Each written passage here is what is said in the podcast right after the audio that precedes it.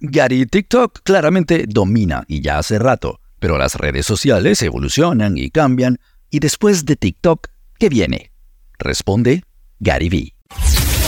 This is the Gary V Audio Experience. En español. Creo que el futuro de las redes sociales, como las vemos ahora, si es que hay otra variación antes de que entremos a realidad virtual y todo lo que se está cocinando, creo que esa plataforma podría ganarle a TikTok siendo más extrema que TikTok. Realmente que alguien como yo tenga 91 visualizaciones en un video y el siguiente 91 millones, y esa es la gracia del grafo de interés, más extremo. Creo que TikTok ahora mismo tiene 7 mil y un millón. Y creo que para alguien más o menos como yo, 100 y 149 millones. ¿Por qué ganó TikTok?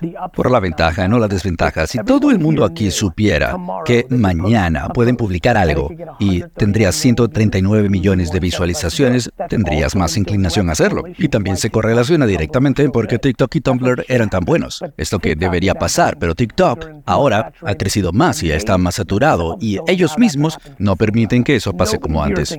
Nadie aquí cree que yo pueda llegar a 55 millones con un video, pero yo diría, es al revés, deberían ser 155 millones. Imagínate, imagínate esto, ¿no?